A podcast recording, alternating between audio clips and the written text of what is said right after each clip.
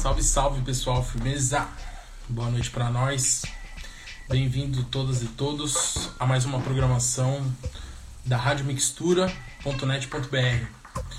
É, estamos aqui hoje para mais um dia de episódio de mais um coletivo empreendimento que faz parte dessa grade de programação do Vai 2 que a gente está participando aí, edição 2020, sendo executada em 2021. Demorou? Hoje a gente tem a honra aqui de chamar o pessoal do Gastronomia Periférica, que apresenta o seu segundo episódio. E hoje o episódio é um papo bom, hein? Acho que muita gente aí vai gostar desse papo. É... Eles vão falar de cerveja na quebrada. Quem gosta de cerveja aí? Quem quiser tá tendo, viu? Dá uns recados aqui dos nossos patrocinadores, né? A Rádio Mixtura é uma rádio web do extremo sul da zona sul de São Paulo e vem compartilhando com o mundo a troca de conhecimentos do dia a dia da nossa querida e amada periferia. Salve favelas e ocupações também, vocês fazem parte desse corre, hein? Fazemos parte da nossa rede, fazemos parte da nossa rede local, nacional e latina. Nossa comunicação via áudio tem o foco de trabalhar com os objetivos de desenvolvimento sustentáveis através do conhecimento ancestral, usando as tecnologias de hoje para um futuro melhor. Informamos notícias, matérias, denúncias, contos, aulas, diálogos, vivências, workshops, palestras, músicas, poesias, show, feiras, eventos, mixtapes, vinhetas, playlists e podcast.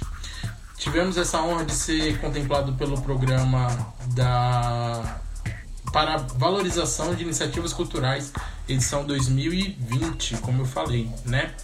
E aí eu vou chamar a galera aqui agora, que já me deu um aceno. Opa,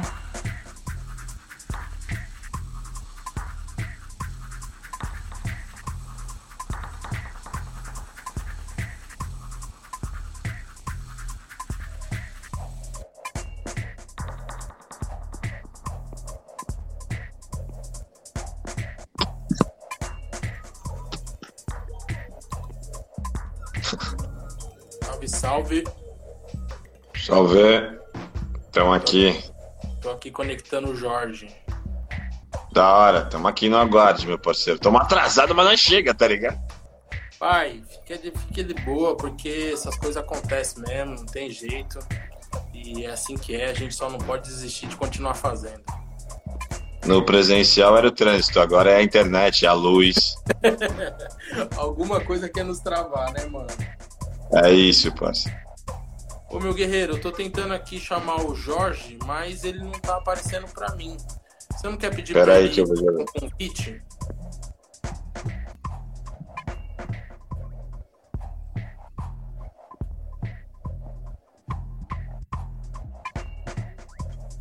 Opa! Chegou, chegou, chegou. Fechou, deixa eu adicionar ele aqui.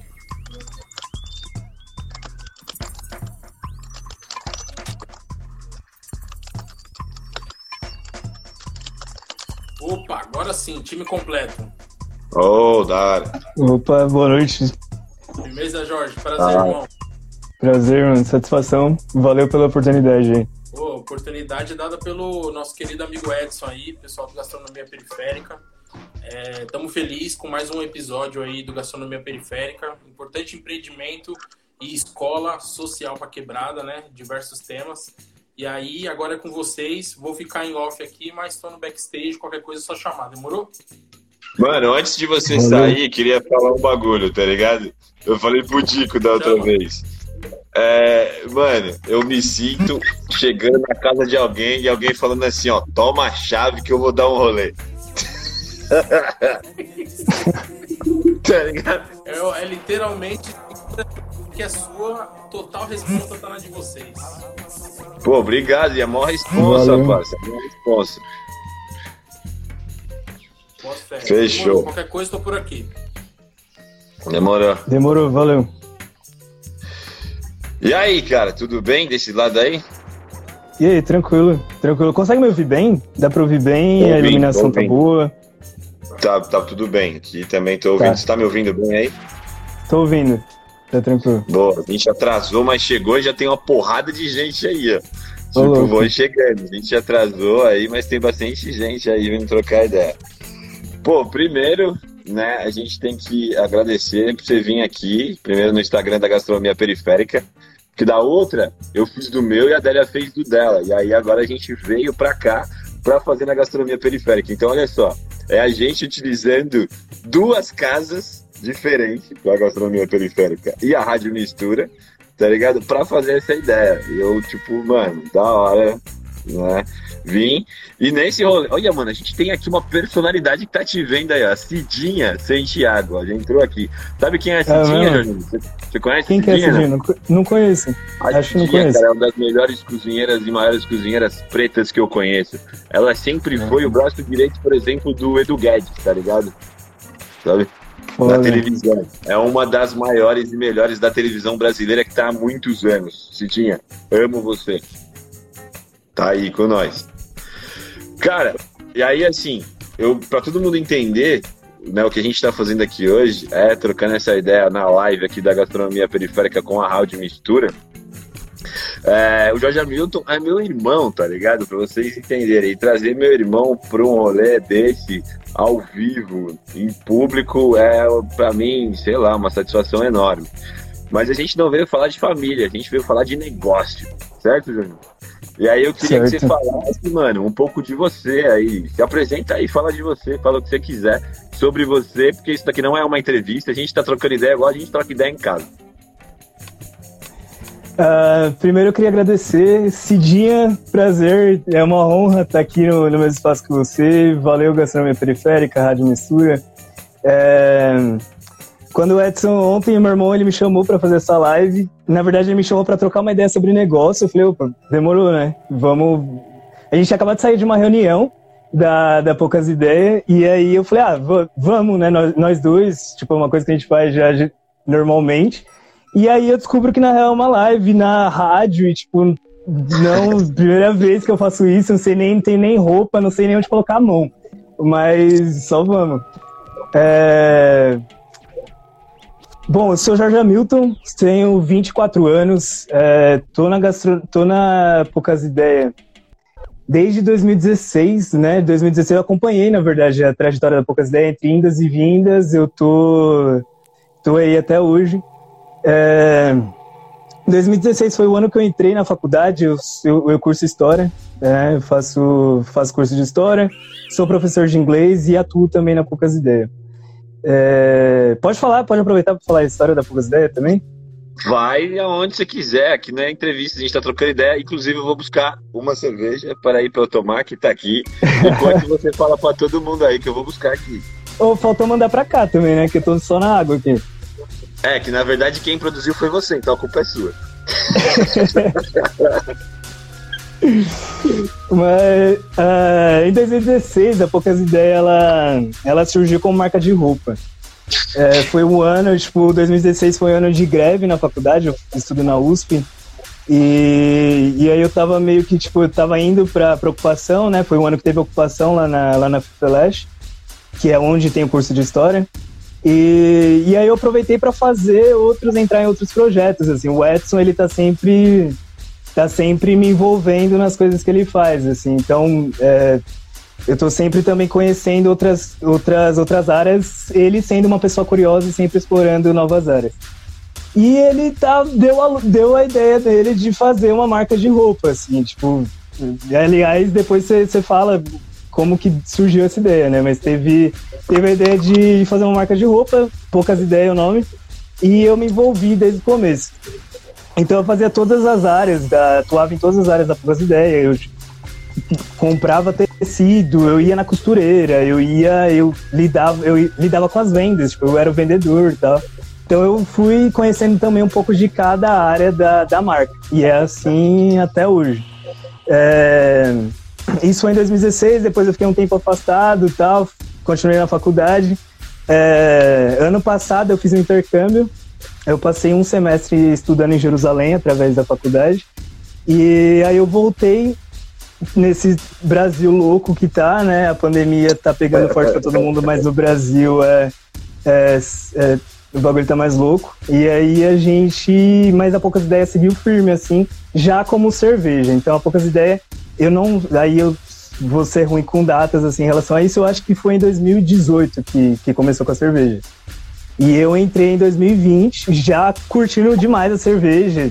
E não é porque é minha família, tipo, a cerveja eu não, realmente gosto. Que ajudou, a cerveja ajudou, inclusive, você arrecadar uma moeda pra ir pra Israel, pô. Tem que contar ah, isso. Ah, tem que contar essa história também. É, fiz vaquinha pra ir pra Jerusalém. Jerusalém é uma das cidades mais caras do mundo. Então lancei uma vaquinha, lancei uma. Fiz vários com a ajuda dos meus. Nossa, sou grato demais todo mundo também que tá à minha volta, assim, que eu sei que eu tô com as pessoas certas, assim, tô correndo com as pessoas certas. E então fiz vaquinha, aula de dança afro, salve Inajá se você estiver aqui, não sei se você tá aqui, mas Inajá, professora de dança afro, Ramone, que trabalha no, na Teia, também me ofereceu um espaço para gravar vídeo. E aí, uma das coisas foi a Poucas Ideias. A Poucas Ideias também entrou é, fiz, lancei rifas, tipo, vendi, fiz algumas vendas com também a, a Poucas Ideias dando essa força. Fui para Jerusalém, graças a Poucas Ideias também. É, e aí voltei, entrei na, entrei na marca, entrei na parte administrativa, é, lidava com vendas, lidava com comunicação, todas as áreas da Poucas Ideias fazia parte.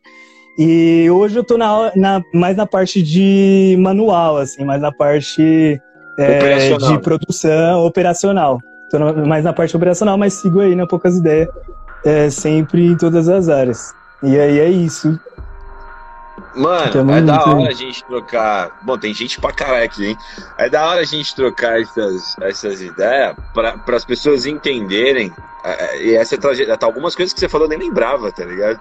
E, e, e, e para as pessoas entenderem essa trajetória, né? Porque do tipo assim, agora vem a cerveja, sei lá, a cerveja tá num hotel onde estava a seleção brasileira, irmão. Tipo, e lá no Puma da 23 de maio. A gente está negociando para colocar a cerveja dentro do Carrefour. A gente acaba de passar para a segunda fase do Vitec com uma cerveja num edital. Aí as pessoas olham agora, né, do tipo, fala, cara, esse cara tá, né, tipo, um monstrão. Fala, mano, não, cara, a gente tava, é, né, olha só, você contou um bagulho que eu nem lembrava. E eu vou te falar um barato, Jorge Hamilton. Eu lembro de quando a gente, é, é, porque a, a é, e essa ideia é, igual eu falei pra você, não é uma entrevista, é bagunçada mesmo, não vai ficar indo, voltando, indo, voltando, e falando sobre cerveja e a marca. Eu lembro um rolê que tava eu e você, eu tinha feito as roupas, e para vocês entenderem, é, a, as roupas, a marca da Poucas Ideias nasceu porque eu peguei um empréstimo e nunca paguei pro banco, e aí fiz um montão de roupa, fiz um montão de, de silk, né, na marca, e aí eu lembro, cara, deu e você num evento que a gente foi vender, lembra? Que a gente foi com as roupas, eu e você levou no barato, é. foi lá. A gente, se a gente vendeu duas camisas, foi muito. Aí a gente voltou com a sacola na chuva. Você lembra desse bagulho? Nós dois. Lembro, lógico. Na chuva, chuva da desgraça, nós tudo molhado. Eu olhava para você, eu ria, eu falava, mano, um dia nós vamos contar esse bagulho, tá ligado? Que nós tava carregando umas marcas de roupa na chuva e nego vai falar que ainda foi sorte que nós tava falando. Você lembra desse bagulho aí? Lembro. Ainda vão falar que foi sorte. Olha só, e nós estávamos dois, um sacão desgraçado, pesado, saindo do evento sem vendendo duas camisetas, eu acho que não dava nem para pagar a condução, e nós carregando um monte de camisa nas costas, voltando para casa, tá ligado? E, a, e, e essa construção, tipo, ela é muito importante, né? Que tá aí, você, você conta aí da, de Israel e tal, mas, mano, antes disso, eu queria que você contasse uma parada que é o seguinte, como que foi para você aos 10, 11 anos de idade, sair do país. E você saiu, tá ligado? Tipo, 12 anos antes de mim, que foi inclusive pra estar tá lá em Portugal onde eu tava. Eu, eu queria, Sim. eu nunca acho que eu nunca perguntei esse bagulho pra você. Co como é que foi, assim? Cara, é... primeiro que sair, tipo, ter essa experiência fora sempre foi um sonho meu, tipo, desde criança, assim. Então, sair do Brasil sempre foi uma coisa que eu tinha certeza que eu ia fazer, independente do jeito que ia ser, assim. Nunca imaginei que ia ser com você morando lá, óbvio, tipo, foi totalmente novo, mas eu sempre acreditei que eu ia fazer isso, assim, viajar. E só que foi não foi tudo flores, né? Eu lembro que Portugal, inclusive, a experiência, a lembrança, uma das lembranças mais fortes que eu tenho de Portugal é o racismo que eu vivi lá já com 12 anos de idade, assim, sendo criança. E óbvio que no Brasil a gente já nasce, é, é, pessoas pretas já nascem é, experienciando racismo, mas quando você sai, e aí essa é uma situação que eu vivi também, é, estando em, no Oriente Médio, é, foi um racismo muito diferente, não pior, não, é, não existe racismo pior nem melhor, mas de uma forma muito diferente que fiquei, tipo, que impactou para mim para sempre, assim, mas para além disso, foi muito louco ver você. Não, mas, mas, fala como foi, por conta aí, pô. É importante. Pode, pode vir com que, dores também, então. Para que isso não se reproduza, inclusive. Sim, sim, sim. É... No, em Portugal, tipo, o, a primeira coisa que eu vi, assim, que foi muito explícita, foi escrita em pichas, picho, assim. Pretos vão embora. Pretos vão embora. E, tipo, isso é nos todos os postes, assim. Você sai na rua em Lisboa, você vê pretos vão embora pichado e as pessoas é, vivendo. É, normalmente, né? E, e aí a, o discurso que se faz é. Uh, ele, não, não é relaxa, não é com você. Não tem nada a ver com você. Tem a ver com são africanos. Você não é africano, você é brasileiro. São africanos que vêm aqui e eles vêm aqui para roubar. É a problemática do, do discurso que se tem, né? E então, segundo essa narrativa, eu, eu não era não era aquele preto que eles estavam falando. Mas também esses preto, esse preto que eles estavam falando carrega todo o estigma, né, desconsiderando a, a, a individualidade que o ser humano tem, que o branco tem, o europeu tem, e, enfim, trazendo todo esse estigma para aquelas pessoas africanas, chamando de preto, e associando eles ao crime e mandando eles embora. Então não é, é muito mais que xenofobia, né? É muito mais que você, você querer que um povo é, vá embora. Assim, é, é, uma parada muito mais profunda do que a origem geográfica de onde eles, eles eram. E isso mercado, tipo, você tá indo fazer compra, assim, né? Eu ia. Ser, o meu irmão morava num, do lado de um mercado, Pingo Doce, que é um mercado grande, assim, em Lisboa. E eu ia lá, como era muito perto, né? Apesar de criança, eu ia lá fazer compra, assim, comprava alguma coisa que eu precisava.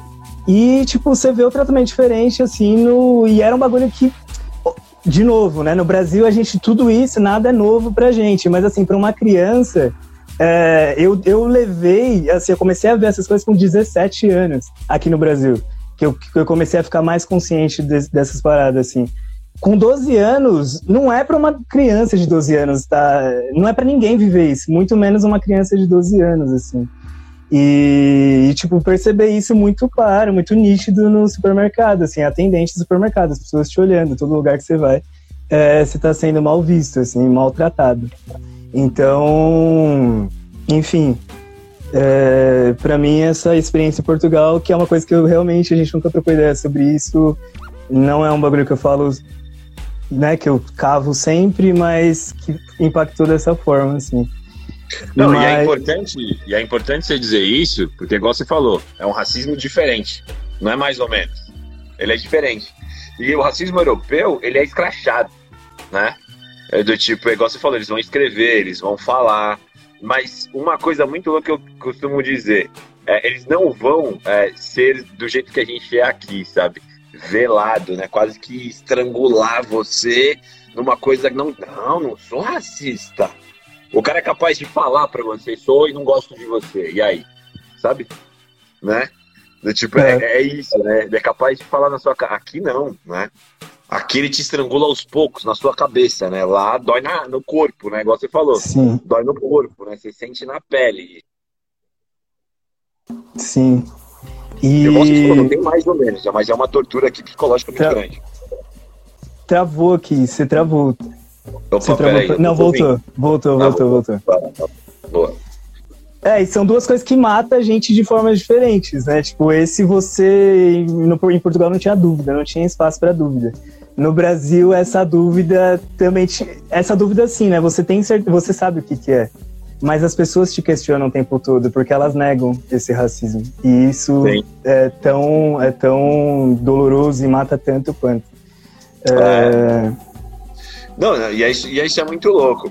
E quando você traz isso, daí você traz a experiência, olha só, você traz a experiência de fora, você traz a experiência de dentro, né, dentro desse, desse rolê. E aí, você fala da construção de um negócio chamado Poucas Ideias. E aí, tipo, mano, mas o que, que isso tem a ver? E eu te disse um barato muito louco numa conversa que a gente teve quando você falou assim: não, cara, eu acho que, puta, não quero ser empresário, ter certeza. Não, nem foi isso. Você falou, você falou assim: eu não quero tocar um negócio, né, porque eu não me vejo aí e tal. Falei, não, e, tipo assim, essa parte administrativa e tal, eu me vejo, né, fazendo isso, tão dali, né, na mão na massa. E aí, cara, eu lembro de eu falar assim, ó, entendo, tudo bem, da hora. E aí vai muito nessa coisa da cabeça, não do escrachado. Que eu lembro que eu falei assim para você, eu falei, mano, você tá ligado que você é um empresário. Você tá ligado que você é um homem de negócio. Você tá ligado que você é um preto dono de uma marca de cerveja que viu ela nascer. Você é empresário, tá ligado? E aí você parou, tipo, sei lá, uns 10 segundos e falou: Não, eu nunca pensei assim. Eu falei, tá vendo? Olha o que, a sociedade faz com nós. Ela faz um moleque branco aos 10 anos já ter saído, ido pra Paris, pra Disney, pra porra toda, e falar que ele administra um grupo de WhatsApp, tá ligado? E ele já é empresário por causa disso. Ele pegar os carrinhos de Hot Wheels dele e falar assim: não, aqui, ó, eu administro aqui, tem uma agência. E faz nós, pretos, periféricos, acharmos que devemos ser empregados inconscientemente, hein? Eu não tô dizendo que do tipo, é isso é nosso, sabe? Nasce com a gente e tal. Isso é inconsciente. Lembra disso? Uhum. E o que, que, que, você acha? Você acha que eu tava maluco? Que eu tô doido também? Sei lá. é, eu acho. Mano, eu acho duas coisas. É, a primeira. Tem uma questão que é é que assim, eu, eu particularmente, né, não, não me vendo como uma pessoa de negócio, como que eu vejo esse mundo corporativo e tal. É, existe, um discurso, existe esse discurso de, de que o dono da empresa, ele é a pessoa, ele, ele manda e não obedece, tipo, existe essa, essa hierarquia, a pessoa que manda, ela tá aqui, e a pessoa que obedece, ela tá aqui, e, e ela não tem essa mente de, de estar servindo as pessoas. Mas para mim, eu não, eu não me vendo como uma pessoa de negócios, eu não me vejo porque eu não quero estar escravo ou servindo justamente números. Eu não quero estar servindo, tipo, estar é, tá louco aqui pensando em, em números e visualizações, pô, dando meu discurso com base no que os clientes, no que a população ela ela quer, ou, ou, quer ouvir, né? Eu acho que a gente também. Oh, é, um existe essa cobrança. Ó, só um parênteses, segura aí, existe essa cobrança. Entrou, acabou de entrar aqui o fundador do X-Burger aí, Ademário aí. Nesse discurso seu, olha Quem que, que é? coisa, vai lá. O Ademário, que é o fundador da X-Burger aí. Que vende o hambúrguer aí na quebrada. Ô, louco. vai lá. Tá travando. Você tá me ouvindo? Tô, não, tá vai, travando, vai né? Estamos ouvindo. Não, tô ouvindo. Vai lá. Dá vai pra lá, ouvir bem? E dá, dá. eu eu não acho que a poucas ideias precise ser, e eu não desejo que seja isso, dessa forma, essa, essa coisa fechadinha. Aliás, a poucas ideias nasce, na real, como um questionamento de como as coisas funcionam, né? E aí a gente pode falar daqui a pouco da equipe, dessa relação que a gente que existe entre nós, dessa da proposta social que a Poucas Ideias tem. Eu não acho que a Poucas Ideias ela necessariamente ela vai para esse rumo porque ela nasceu como uma, uma como um desvio e um desvio que eu considero positivo. Mas é, não quero ser, não quero estar sujeito ao que os clientes, ao que a, os consumidores eles esperam de mim. Eu acho que é mais nesse sentido, assim, estar servindo números, estar servindo lucro, estar servindo, enfim. Eu acho que é, é algo que não se fala e é um pouco do que me incomoda nesse mundo corporativo. Mas, mas você acha que você, mas além... você acha que você... Não, falei, falei. Não, não, eu ia falar que se você acha que você é um empresário ou um empreendedor? Você. Empresário, empreendedor, né? Empreendedor, acho que não, não tá nesse nível de empresário, não. E é, se, é. talvez o que eu esteja descrevendo na real seja, seja o empresário, né? É, porque tem uma diferença aí, e é muito bom você falar isso, sabe por quê? A diferença de empresário e empreendedor. O, empre... o empresário, ele é o cara que chega no nível e manda as pessoas fazer. Entendeu? Então ele chegou no nível, tem dinheiro para mandar as pessoas fazerem. O empreendedor é aquele que pensa o processo, que produz o processo, que faz junto com as pessoas, entendeu? Porque o empresário, ele não precisa pensar, ele paga para que pense. O empreendedor, ele pensa para que nós todos fazemos junto. Isso é muito louco, entendeu? Sim. Porque desde quando você foi vender bolo, você era um empreendedor. Entendeu? Total, sim, sim. É isso, né? Então, do tipo, essa coisa de vender, de estar lá, você é um empreendedor. O empresário seria se você tivesse um dinheiro e investisse em alguém para vender para você, entendeu? Pode crer. É, é esse o rolê. Sim. Né? Mas, cara, Mas... Eu, eu queria. Vai lá, vai lá, vai lá. Não, e aí tem essa ideia que eu, que eu tinha e, e enfim, é... que eu também me vejo, eu atuo, né, além da poucas ideias, eu também sou educador, eu dou aula de, sou professor de inglês, estudo história, enfim, não só foi, foi o que o negócio me me repeliu, mas muito mais do que isso, eu acho que eu já estava atuando numa área que eu via mais com minha cara e que pode ser, inclusive, que eu abra. É, é, é tudo está indicando para isso, né? Que eu abra um negócio, inclusive na minha, na minha área que eu atuo todos os dias, que é na área da educação, né? Que eu, que eu dou aula. Acho que é muito mais isso, na real, do que o que me repeliu no, no negócio. Mas uma coisa importante que eu ia falar, que foi essa sua fala foi importante para mim, assim, eu acho que uma coisa que é comum entre pessoas pretas, na real, é, é essa, essa dificuldade em se valorizar, né? É, inclusive, queria comentar sobre, sobre a morte né, da, da Kathleen essa claro. semana. Devemos. Porque devemos. É, é, uma, é uma herança colonial que a gente tem, né? Essa dificuldade de. essa falta de valorização da vida das pessoas pretas e da importância delas, né? A nossa importância, no caso.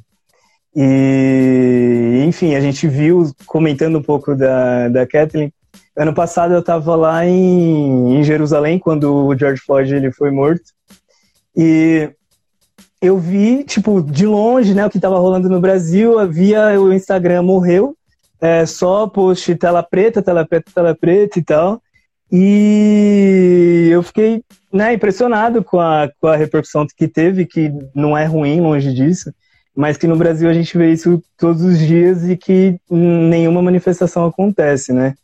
É, e essa a gente sempre se comove com, com os problemas alheios, né? Os problemas fora da nossa realidade, né? Principalmente quando diz respeito à Europa e Estados Unidos.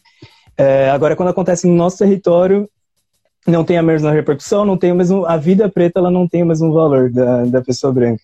Inclusive a gente tem essa dificuldade, é, a gente não é reconhecido como tal, a gente não é reconhecido como pessoas importantes, a nossa vida ela não é reconhecida como é, é, tão válida quanto de uma pessoa branca, e a gente acaba assimilando isso como uma herança de um pensamento colonial. A relação que a gente tem com, que se tem com as pessoas brancas é essa, né? A importância que a pessoa branca tem, ela depende da nossa desvaloriza desvalorização. E foi muito importante esse momento. Estou falando tudo isso porque foi muito importante quando você me falou isso, pelo fato de que eu tenho dificuldade em nomear aquilo que eu sou, que é que naquele momento era sim, é, era um homem, assim, de, um homem de negócios, era um homem de negócios. Isso é inegável, mas que demorou para cair a ficha. Tipo, eu nunca me dei esse nome. Eu falava, eu trabalho com cerveja, só trabalho com cerveja. Não era um homem de negócio. E, e aí foi importante para mais uma vez, uma coisa, esse exercício que a gente faz todos os dias, essa ficha que cai todos os dias, que é, caralho, tá muito profundo, é muito profunda essa raiz, é muito profunda a raiz da colonização, ela é muito, ela é gigante, assim.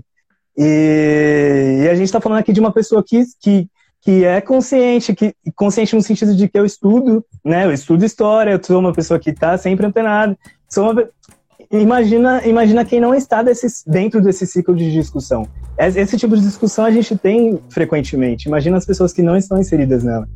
Então, foi importante demais ouvir aquilo, demais.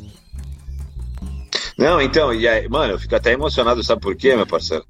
É, porque você, mano, tá com a idade que eu saí do país, entendeu? E você tá tendo a oportunidade de ligar essa chavinha agora. Eu só liguei essa chavinha aos 35, 36, entendeu? Porque eu tive uma provocação de um professor da FGV, que é o Edgar Barque, um monstro, monstro, de estudar negócio junto com a Adélia, que é minha parceira. E entender o que eu tava fazendo era muito foda. E não era do tipo assim, levar uma, ser muito foda. Entendeu? Do que nós estávamos fazendo já era muito foda. E você ligou essa chavinha mais cedo, tá ligado? E aí, isso é muito. Mano, isso é louco. Eu fico até emocionado de falar isso. E aí, meu parceiro, o que eu vou perguntar para você é assim, de verdade. E aí eu falei isso para você ano passado, né? E aí eu vou perguntar aqui com uma porrada de gente assistindo a gente aí, mandando. Mano, tem um monte de mensagem que eu nem tô acompanhando. É, acompanhando a gente. E vou te fazer uma pergunta. Você tá preparado para ser um preto referência no bagulho?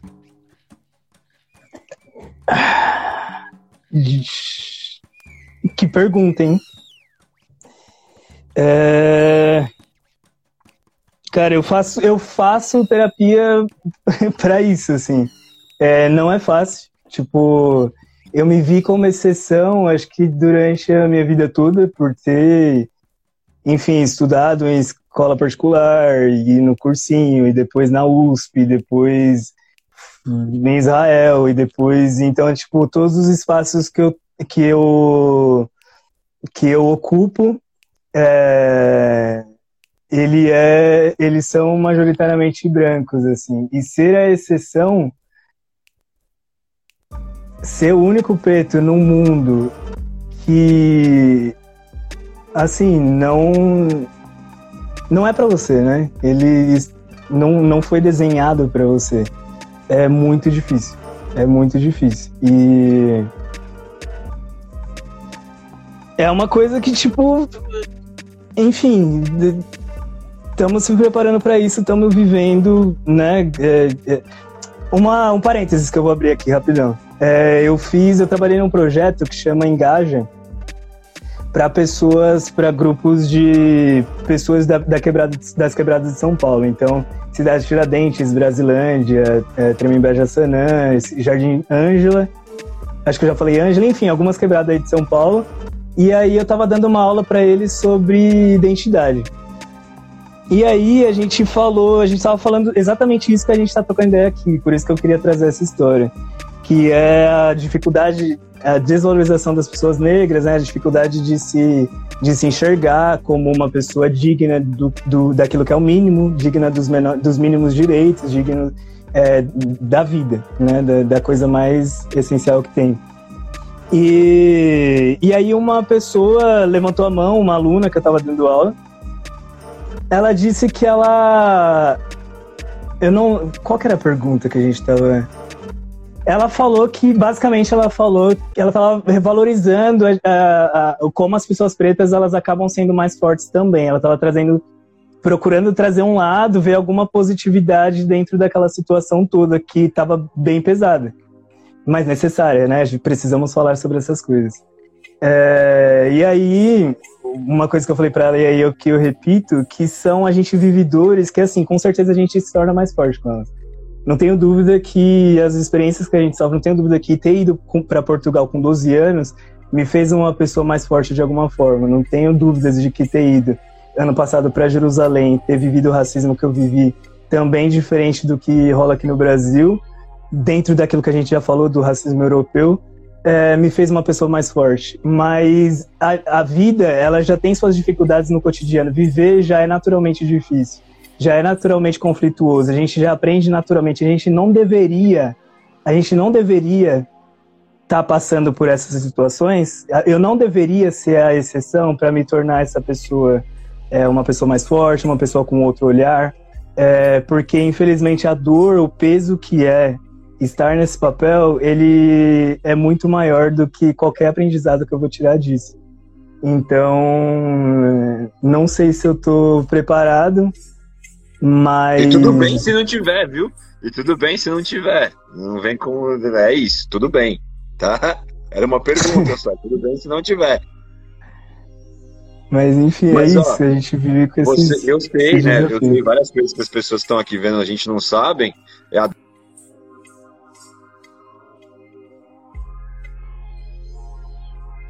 parado dessa, dessa pergunta, você foi um moleque preto que fez estágio no Poeridomos. 99,9% do Poeridomos é branco. Os outros um é a faxineira, o segurança e os motoristas que levam os moleques, tá ligado? Se essa pergunta fosse feita para um moleque branco lá do Poeridomos, o que, que, você acha que ele ia responder, mano? Você tá preparado para assumir um negócio? Eles têm aula de empreendedorismo com 13 anos de idade. Com quantos anos? 13 anos de idade, ele já tem aula de empreendedorismo. Conta um pouco aí da sua experiência lá, para quem tá aí e não entende o que é o Polidomos. Bom, é, a escola que eu, que eu fiz estágio, ela fica no bairro Nobre aqui de São Paulo, né? Eu sou da Zona Sul, aliás, sou do Jardim São Luís.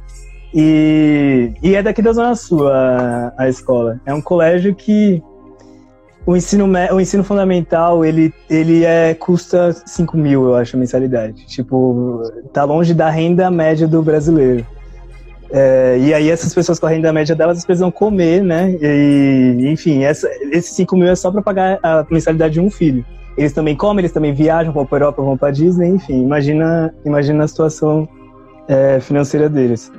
Então é um outro ir para lá, assim, era sair do Jardim São Luís eu não tenho nem comparação. Eu ia pensar numa metáfora que não tem comparação, mas era um outro, era um outro mundo. Era simplesmente um outro mundo, assim. É, a iPad é parte do material básico deles, né? A iPad é parte do material didático deles. É, são, é uma escola bilíngue, então as pessoas, você vê criança de 11 anos falando inglês fluentemente. É tipo, é outra realidade. Assim, eu dou, eu como professor de inglês, eu dou aulas pra gente de. Eu tenho aluna de 50 anos, assim, que tá no, no básico. Ela, é, ela tá no básico, tá começando agora. E ver criança de 11 anos falando inglês fluente é assustador. É assustador vivendo no. sabendo o país que eu vivo, né, que eu moro. E empreendedorismo é parte da, do currículo básico, assim, educação financeira é uma coisa que eles crescem tendo educação financeira, eles sabem lidar com dinheiro, assim, é uma parada que quem tem negócio na quebrada, quem tá começando agora, na, principalmente na pandemia, é, que as pessoas estão tendo que, que se virar com o desemprego que tá, é, infelizmente as pessoas às vezes não estão lucrando, que é uma coisa que você fala direto, ela não, tão, não tá lucrando e não sabe que não tá lucrando porque ela não teve uma coisa que tá lá atrás, que é a educação financeira. Então, eu não tenho dúvidas de que ele não hesitaria, um aluno de lá não hesitaria em dizer que, que tá preparado. Porque teve o mínimo, assim, ele pode não gostar, né? Tem, a, tem as suas preferências pessoais. Mas ele foi preparado para isso, com certeza. Não, então, isso é muito louco, tá ligado? E, eu, e, mano, eu gosto sempre de dar o seu exemplo, porque, pô, a, a, além de conhecer a, a sua história e vivê-la juntos, né? É, é, é, tipo, as pessoas acham que às vezes falam, não, o Edson conhece, ou o Edson não conhece. Fala, mano, conhece. Eu trabalhei na rua da frente, na Alexandre Dumas, né? Que aí o Peridomas fica na Verbo Divino. Então, tipo assim, é isso que você tá falando, cara. Imagina você dar para uma criança de 7 anos aula de empreendedorismo e inglês, né? Quando ela chegar ao 20, ela quer dominar o mundo. E nós Sim. aqui, e é muito isso. Você tá falando de você, nós aqui aos 20, 21, tá tentando responder uma pergunta se tá preparado para ser referência. Olha que louco isso. E eu não tô falando se é bom ou se é ruim, então só tô falando o quanto a gente precisa fazer um esforço para pensar, né? E os moleques não, tá ligado no automático, né? Essa coisa Sim. deles do tipo ser empreendedor, né? Igual sou branco, pá e tal. Meu pai tem um carro bacana, eu vou pra Disney, né? Mano, mas tem aí um bagulho desse aqui que a gente tá falando, e aí e, é uma ideia da porra, isso vai até duas da manhã se a gente deixar. É, eu falei pra você, eu falei, mano, vai que vai, a gente vai trocar ideia, você vai entender. Uma outra coisa que eu lembro que a gente trocou ideia, Júlio, foi uma parada quando eu te perguntei assim, antes de você ir viajar. A gente, a gente trocava várias ideias. E, e, você, era, você era um moleque que ia comigo no show de rap no meu colo, tá ligado? Tipo, você tinha dois anos, três anos, quatro anos, cinco anos. Comigo, tipo, eu tinha 15, levava você aqui, assim, tá, né? E, tipo, sem entender nada. E ali. E hoje, isso liga uma chavinha totalmente diferente na sua cabeça, né? Do tipo, sabe, você tá no lugar é, que a gente cresceu, nós dois crescemos, tá ligado? Que é o Jardim São Luís, que é uma quebrada diferente de várias outras, inclusive. E aí uma vez eu lembro de você antes de viajar, eu falei assim, mano, firmeza, você, estuda na USP, faz história, pá, faz do, o estágio ali no Polidomo, você, você estudou em escola particular e tal, né, mano? Na quebrada, mas é escola particular. E eu lembro de, de falar assim para você, mano, você tá ligado que você deve para esse lugar, né? Você sabe que para esse lugar aqui, você pode não querer, inclusive, pagar para esse lugar. E tudo bem também. Não estamos aqui falando né, que você deve, tem que pagar, não sei o que, é uma obrigação, não. Mas eu lembro de dizer para você, você tá ligado que você deve para esse lugar de onde você veio, né? Eu queria que você falasse um pouco disso aí. Uh, eu acho que eu iria a, além ainda. Eu, eu, eu, eu sinto uma dívida. Não sei se é dívida, na real, também, né? É, eu acho que, enfim, a gente não é. Não tem essa obrigação para nada, assim, mas eu. Eu, eu, eu assumi esse compromisso de é, devolver para para população preta, assim, tipo, de trazer comigo. Não, eu não tô sozinho, eu não quero estar sozinho. Né? A gente estava falando agora de estar, é, de ser o único, de ser exceção e tal. É, não, não é isso que eu quero para o meu futuro, assim, não é isso que eu quero que as minhas sobrinhas, não tenho filhos hoje, mas tenho sobrinhas, é, meus sobrinhos, não é esse mundo que eu quero que eles vivam, assim, eu não quero que eles sejam exceção, como eu fui. E, e eu acho, enfim, eu, eu, e eu acho eu assumo esse compromisso assim comigo. É, estudo numa universidade pública financiada pela principalmente pela população pobre, né? Já que é, é, vem dos impostos e a população pobre ela paga mais impostos proporcionalmente do que as pessoas ricas. É, enfim, tenho educação gratuita, quero ver os meus junto comigo então, eu tenho esse compromisso, eu acho, não só com o Jardim São Luís, como, como o bairro que eu cresci, é, principalmente, né, que é onde eu formei minha, onde eu me formei, onde eu formei minha identidade, mas eu acho que eu tenho um compromisso com essa população que ela não se vê, né? Eu, eu não quero ser o único para sempre. Na real, se eu pudesse romper isso hoje, seria a primeira coisa que eu faria. Mas é, não quero só ser referência, eu quero compartilhar e discordar das pessoas como eu que eu quero que elas estejam no mesmo espaço que eu, a gente converse, é, troque ideia como, como igual. E, enfim, quero que elas sejam vistas como mínimo, como pessoas. E, e aí eu, eu vou lutar para isso. E, a, e aí a, entra um pouco na poucas, do papel, que a pouca, papel social que a Poucas Ideias tem também, né? E é isso que eu faço na Poucas Ideias, que eu faço no, no projeto que eu dou aula de inglês, que chama Ponte para Pretes. Aliás, é uma recomendação que eu dou aí para todo mundo.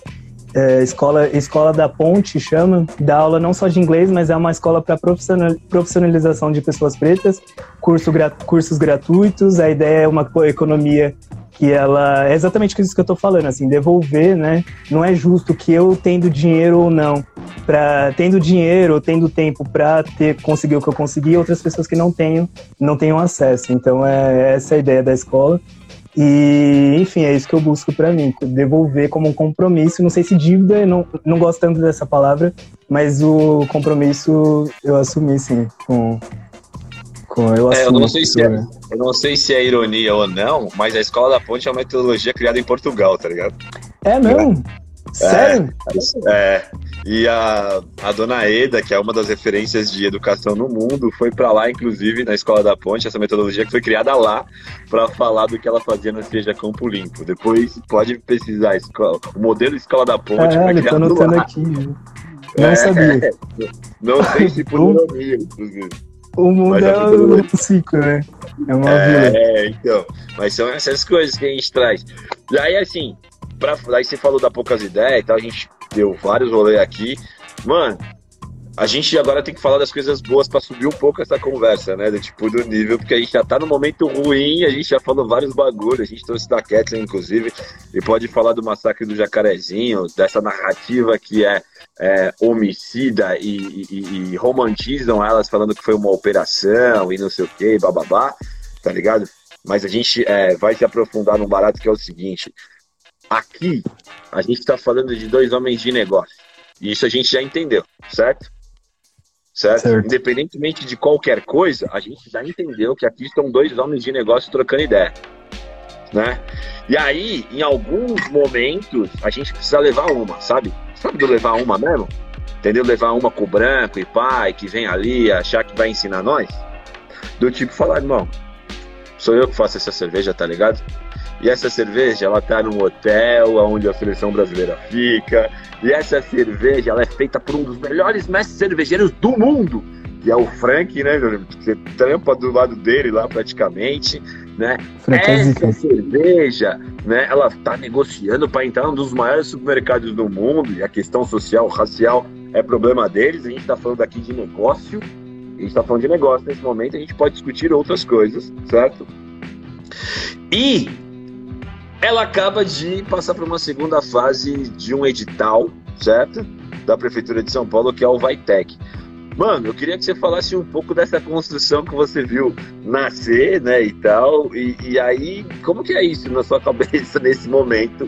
Acreditar num bagulho que era só que você achava que era para tomar? uh, uma coisa que eu já falei já para algumas pessoas que tá tá com você, assim, ter você na. ter o Edson na, na vida, tipo, tava tomando breja quando eu fui ver, eu tava produzindo, quando eu fui ver, tava abrindo bar, tipo, é muito louco como as coisas vão acontecendo, você nem vê, né? É, mas é. Mano, é muito louco que, tipo, breja, você não. A, a princípio, você pensa. Você pensa em cerveja, a primeira coisa que você pensa geralmente é Ambev, né? Você vai pensar na Ambev, você vai pensar numa grande, numa grande empresa, você vai pensar em é, um dos maiores bilionários do Brasil. Você vai pensar nisso que você pensa. Você não pensa na quebrada, você não pensa na, você não pensa nem em quem faz, você não faz ideia de quem faz, né? Essa cerveja. E há poucas ideias vir como uma alternativa é, a essa lógica tradicional, essa lógica excludente, essa lógica é, é, muito louco. Tipo, é uma breja tá na, na, no, na mesa de todo mundo, assim, de todo brasileiro é, é a bebida mais popular, assim. fazer uma breja que tem um compromisso dentro de um negócio social é muito louco. A Poucas Ideias é gigante, assim, desde o começo provando a Poucas Ideias, é, tipo, você dá tudo pra ela, assim. Nunca vi uma pessoa... É, de verdade, nunca vi uma pessoa, tipo... É, diminu falando mal, assim, é uma coisa, é uma breja que, que o sabor dela em si, ele já é muito, a qualidade dela já é muito boa, mas ela não tem só a qualidade do produto, ela também tem toda uma história por trás. Ela também, a gente, a gente está falando aqui de pequenos produtores emparelheiros, assim, que a gente fortalece. A gente está falando de, é, a gente está falando de uma da gastronomia periférica, ela está associada à gastronomia periférica, à educação de centenas de jovens de quebrada também que estão tendo acesso a isso. Inclusive nessa pandemia, com toda a estrutura que, que a gastronomia periférica conseguiu montar, é, é muito grande. Tipo, poucas ideias é gigante e tem tudo para decolar, assim. Agora vendo essas trajetórias, né? O, o Vitec estamos na segunda fase, como o Edson falou. Carrefour já tem uma reunião marcada semana que vem. Tipo, eu consigo ver facinho poucas ideias no em grande mercado, assim, tipo, vendendo, vendendo para geral e, e, e, fortalecendo a quebrada como ela fortalece. Não, e receber a mensagem. A gente tem um grupo, tá? Poucas Ideias Breja, que aí mesmo falou, né? A Poucas Ideias Breja hoje é um produto que nasceu lá atrás, com uma música, uma marca de roupa e tal. Ela tem um bar. Então lá em Conchas, se você quiser tomar poucas ideias, tem que ir lá em Conchas tomar, né, meu amigo? Ela. Eu, eu sempre brinco com a Adélia que a poucas dela é a Louis Vuitton, tá ligado? Você tem que pedir, esperar e vai chegar para você, né? Não é assim é que os caras fazem. Os boys não fazem isso, os boys fazem isso. A Louis Vuitton, a Gucci, não, os caras não fazem esse bagulho, né? Você tem que pedir é. por encomenda e esperar chegar. Mas, se você quiser tomar poucas ideias, vai lá em Conchas que tá lá no bar sempre. E a poucas ideias convida sempre uma cerveja pra estar tá com ela, tá ligado? Então, tá lá no bar e tal, que foi lançado em Conchas, que é meu pai que toca o bar, mano. Olha que bagulho louco, né? Meu pai toca o bar lá em Conchas, que tá uhum. lá sobrevivendo, né, no momento da pandemia, mas com uma cerveja e resistindo com ela. E aí, é, é, é há, há poucas ideias, assim, é muito louco a gente nesse grupo receber o áudio que a, que a Vivi mandou. Você ouviu lá da Rose? Do tipo, da não, produtora? Não, não. Ouvi, depois você ouve no. Ela mandou a, a Rose, que é a que produz a, uma das matérias-primas da cerveja Poucas Ideias, que é a azedinha. A gente faz uma cerveja de planta alimentícia não convencional. A nossa cerveja ela é azedificada por uma planta né? Ela não é azeitificada pelo, pelo o, o processo que se faz de fermentação normalmente. Então, até para o Frank, que é o nosso mais cervejeiro, foi difícil de especificar essa cerveja, porque não tem uma especificação de uma planta que azeitifica uma cerveja. E aí, recebeu uma mensagem da Rose, que está lá em Parelheiros, falando assim: ó, eu plantei aqui a azedinha porque na última produção vocês levaram tudo. É, e vocês levaram tudo, isso é muito bacana e tal. Aí eu já tô plantando aqui pra próxima. Você entende o quanto isso impacta, tá ligado? Em quem tá lá plantando essa planta que achavam que ninguém dava nada para ela. E o meu parceiro Rafa, que eu não posso deixar aqui é, de citar, lá em São Lourenço da Serra, que falou para mim, mano, esse bagulho aí de poucas ideias e tal, a gente tem que fazer alguma coisa né? A gente tem que fazer uma coisa com esse barato de poucas ideias. Vamos fazer uma cerveja? Ele já fazia, eu falei, vamos. E a gente ficou seis meses testando uma receita para chegar na onde a gente chegou, né? E aí, cara, é, é muito, muito louco e muito gratificante a gente abrir um edital com uma cerveja periférica, uma cerveja social e falar, mano, a gente passou para a segunda fase do bagulho. Vai, pode, tá, já estamos sendo reconhecidos pelo poder público. Uma cerveja Sim. sendo reconhecida pelo poder público. Isso dá até um nó na nossa cabeça porque vai naquilo que você falou. É difícil da gente entender o nosso valor. Aí, parça, na semana passada que eu fui lá no hotel, no Puma, sentar com o Renan, que é meu parceiro, gerente do hotel, ele falou, mano, Vamos trazer a cerveja aqui, porque nós fizemos isso daí, lançamos um vídeo que vocês vão ver aí, inclusive, depois, dessa cerveja, um vídeo institucional, num dos maiores hotéis do país, numa rede da Accor. E aí eu sentado, depois fui pro quarto trampar e fiquei pensando. Eu falei, malandro, era uma folha, um cara lá no, que era o Rafa, dois malucos falando de uma cerveja. Agora, a gente senta aqui olhando um pro outro falando para os nossos, porque a Rádio Mistura, a gastronomia periférica, onde a gente está aqui, é os nossos, que isso sim pode acontecer, tá ligado? Que há sim alternativas, que a gente precisa sim resistir, né? Resistir, sim. tá ligado? Porque fácil não é, simples não é. E aí, mano, agora do tipo, pensando no futuro aí, o que, que você espera desse bagulho, da cerveja da quebrada? Porque essa é realmente a cerveja da quebrada, reconhecida pelo poder público, reconhecida pela iniciativa privada, reconhecida pelos produtores, reconhecida por quem faz lá, que é os mestres cervejeiros, e por nós. O que você acha que vai acontecer? Aí envolve escolhas difíceis que a gente vai fazer mais para frente, né? É, que a gente já troca ideia sobre isso que é, tipo, a pressão do mercado é forte também. Há poucas ideias, como eu estava falando, elas vêm de uma, de uma outra ideia de como as coisas funcionam. de uma outra ideia de relação entre, os, entre a equipe, né? De uma outra ideia. É, só que é fácil manter nesse nível, nesse nível em, em baixa escala, assim. Em larga escala vão ser escolhas que a gente vai precisar fazer. E e aí é um desafio manter também essa, essa identidade a partir do momento que ela começa a ser amplamente comercializada e que eu acho que tem tudo para estar tá nesse caminho, né? Tá nesse caminho, ela já está entrando no Carrefour, ela já está entrando no, nos grandes mercados, assim, e eu não tenho dúvida de que a Poucas Ideias vai, vai, vai crescer, assim, isso não, não, é, não tá em discussão na minha cabeça. Ela vai crescer. Agora, as escolhas que a gente vai fazer mais para frente é, é para se pensar, assim, para manter essa identidade. E qual escolha você quer fazer?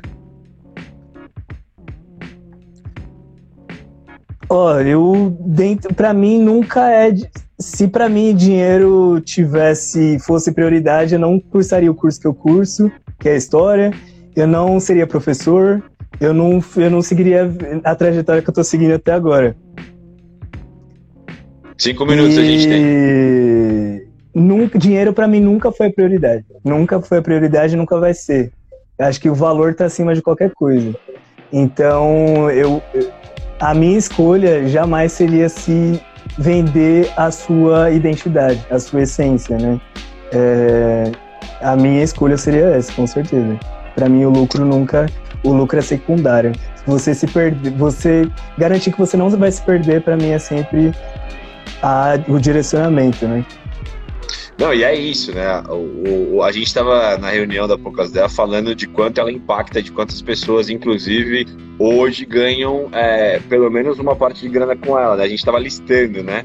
Tipo, a gente está falando de um bar na ponta, né? A gente está falando de uma produtora lá na outra ponta, a gente está falando de um mestre cervejeiro, a gente está falando de um financeiro, de uma rede social. Olha quantas pessoas, de, um, de quem faz né? A, a garrafa, de quem. A gráfica na quebrada que faz o rótulo, e, né? Você pensar em toda essa rede que, cara, ganha um dinheiro com um produto que a gente, quando abriu essa live, inclusive falou que as pessoas acham que é só para beber e trocar ideia. Né? Sim. É isso. É tá isso. É, é muito louco isso. Mano, a gente tá. O bagulho dá pra nós trocar mais ideia, mas já, entraram, já entrou aqui falando que é 5 minutos. Já entrou no personagem, já fiquei preocupado. É, 5 minutos. Eu vou, sei lá, tirar esses últimos minutos pra agradecer quem. Mano, de verdade, saiu uma porrada de, de, de mensagem, de salve, de abraço, de pessoas importantíssimas que passaram aqui, de coração, de um monte de. Mano, coração, milhares. De pessoas que passaram aqui essa live vai ficar salva, tá? Lá na Rádio Mistura, né? depois você pode compartilhar também. É. É, quero mandar um abraço pra todo mundo que acompanha nós. Cara, mano, foi uma ideia muito da hora mesmo. Acho que, né? É, só fez acrescentar aqui tudo que a gente já vive. E eu acho que a gente, mesmo nesse momento que é difícil, a gente precisa celebrar momentos que são bons e poucos momentos que são bons, tá ligado? Precisa, porque a gente também não precisa se afundar na tristeza, porque isso vai trazer outras coisas pra gente, sabe? Uh, e esse aqui é o momento de celebração, então a gente precisa sim trazer todas essas coisas que são dores nossas, mas também precisa celebrar, porque isso é importante. A gente precisa celebrar nos momentos que é de celebração.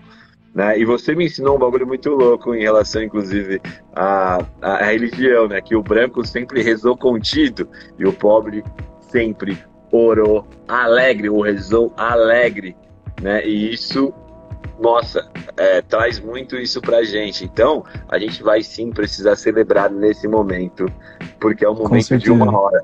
A gente tem 23 horas de tristeza, não pode, sabe, não celebrar momentos como esse. E aí, fala aí o que você quiser falar, para quem você quiser dar um abraço, porque é isso, a gente vai encerrar.